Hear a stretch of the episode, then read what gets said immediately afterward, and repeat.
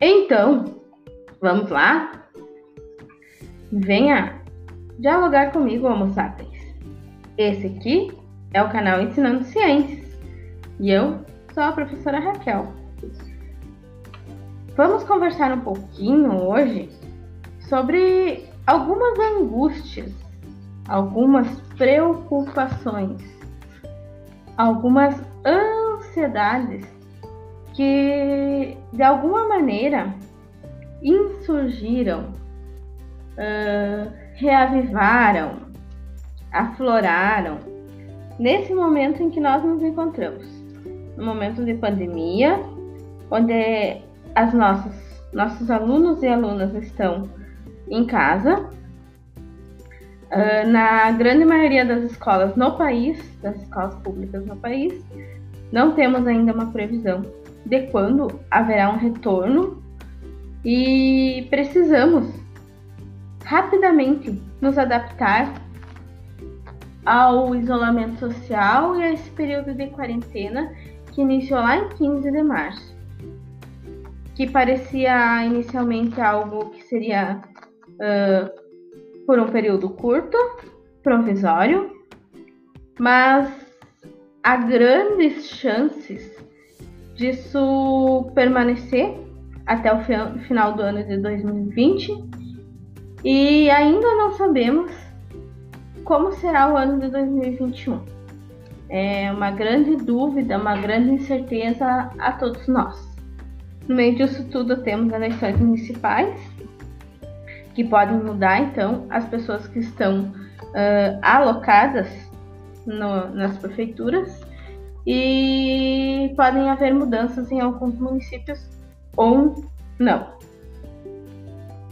E em função de tudo isso, são quase, ou já passaram agora, 16 semanas que nós, professoras e professores, estamos tentando, de todas as formas, fazer com que a aula, aquele momento de aula, ele exista a partir da nossa casa, a partir da, de vídeos gravados, a partir de materiais impressos, a partir de tudo aquilo que é possível chegar até os nossos alunos e alunas.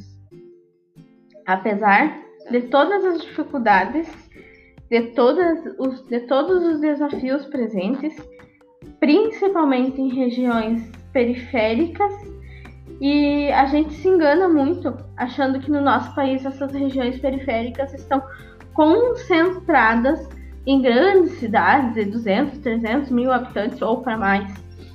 E se for analisar, cada município do, do mais pequeno lá, com 5, 6 mil habitantes, ao maior município dentro do nosso país, ele possui algumas regiões periféricas.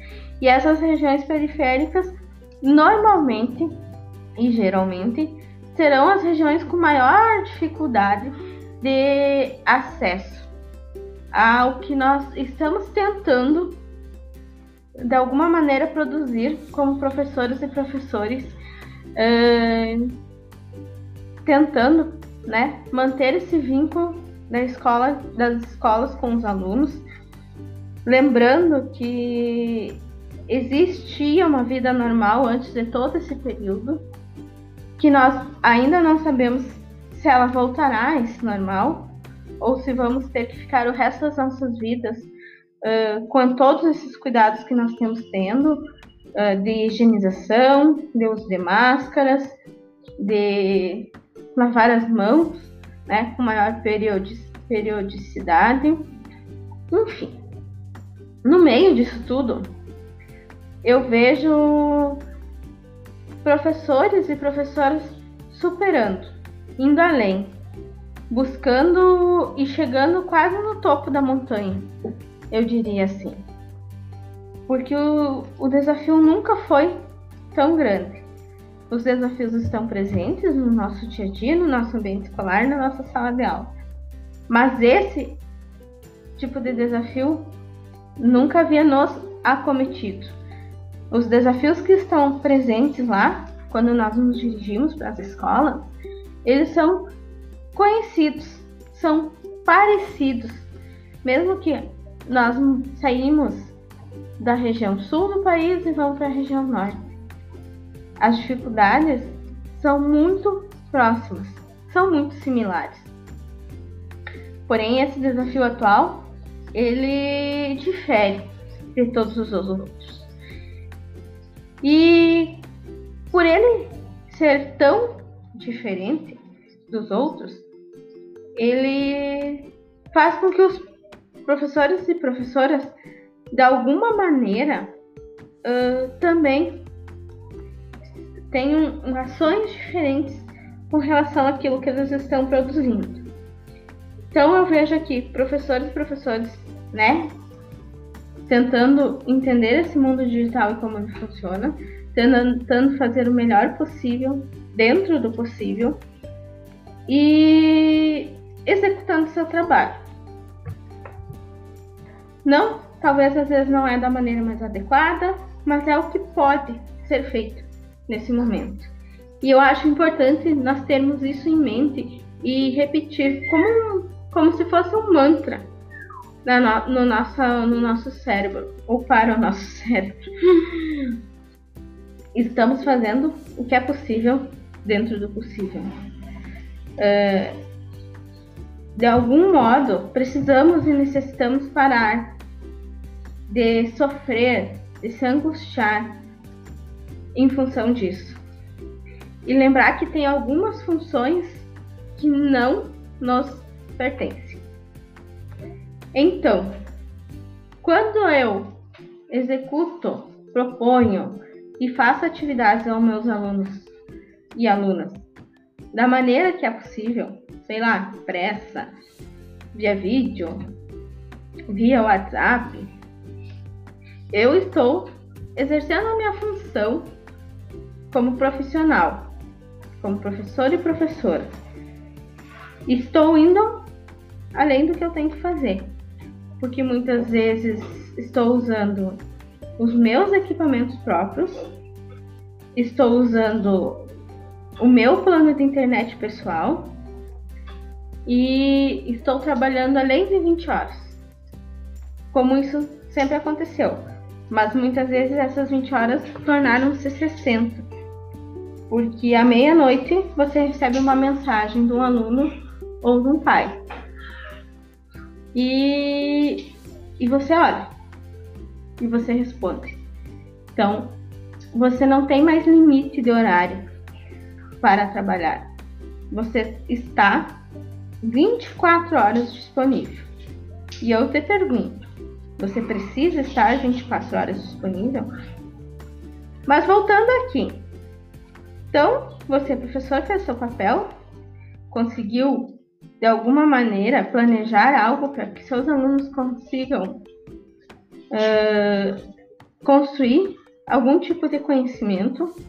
Não era exatamente o que você desejaria naquele momento, mas é o que é possível.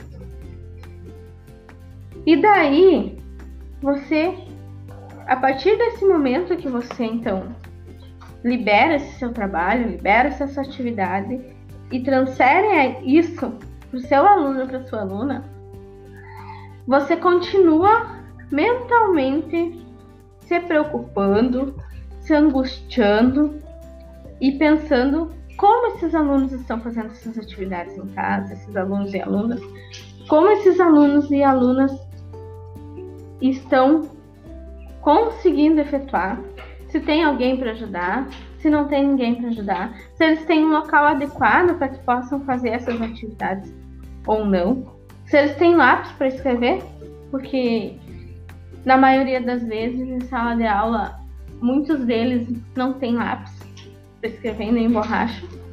E você é a pessoa que tem um, um estoque de, desses materiais num estojo sobressalente que muitas vezes é utilizado só para empréstimos. E você começa a se preocupar com, esse, com essas coisas. E eu digo para você que não que elas não sejam importantes, elas são extremamente importantes. E elas colocam, de alguma maneira, em discussão uh, as divisões sociais que nós temos dentro do nosso país. Mas eu não posso, eu posso me preocupar momentaneamente com isso, mas eu não tenho hoje como interferir dentro da casa dos responsáveis pelos nossos alunos e alunas. Meu, minha função como professor e professora vai até, né, aonde eu consigo então produzir, planejar e entregar algo ao meu aluno. A partir daí, infelizmente, não depende de nós, professores e professoras. Não há como nós ficarmos controlando se nossos alunos estão fazendo, se não estão fazendo, quem está ajudando, quem não está ajudando.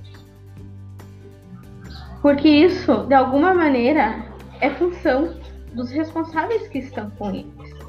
E eles têm que se responsabilizar por essas ações. E não, mais uma vez, transferir essas ações para os professores e professoras. São esses responsáveis que devem acompanhar suas crianças na rotina do dia a dia e nas tarefas necessárias a serem feitas. São esses responsáveis que devem organizar um espaço dentro do seu ambiente familiar para que essa criança consiga, de alguma maneira, executar aquelas atividades. São esses responsáveis que devem se preocupar com os horários e com o tempo de dedicação dessa criança, e não mais você, professor e professora. Porque o seu papel está feito. E lembre-se que você não é povo, você é ser humano, Homo sapiens. E dessa maneira você tem duas mãos e duas pernas. Então, faça muito bem feito, execute da melhor maneira possível aquilo que é a sua função. Mas não vá além dos seus limites. Não ultrapasse os limites de responsabilidade. As suas ações estão sendo feitas, estão sendo realizadas. O que é feito dali em diante não depende de você. Depende das outras pessoas que estão vinculadas a esses alunos e alunos. E tente se libertar disso. Tente se monitorar com relação a isso. E fazer a quantificação e a qualificação do que aquele aluno está conseguindo produzir executar. E tenha compreensão, sim, é preciso ter compreensão nesse momento. Porque muitas famílias, infelizmente, não tem nem arroz e feijão para colocar no prato. Que dirá uma mesa uma cadeira para essa criança conseguir sentar com tranquilidade e fazer essa atividade da escola.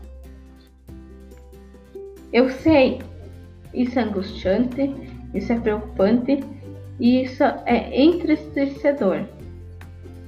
Mas lembre-se do seu papel. E podemos discutir esses problemas e tentar, de alguma maneira, produzir ações de gestão pública que modifique. Mas não vá além do que você consegue fazer. Não vá além do que é sua função profissional. De, se preocupe com aquilo que, que lhe pertence, com aquilo que você você deve executar, com aquilo que você deve fazer, com aquilo que é a sua função como professor e professora.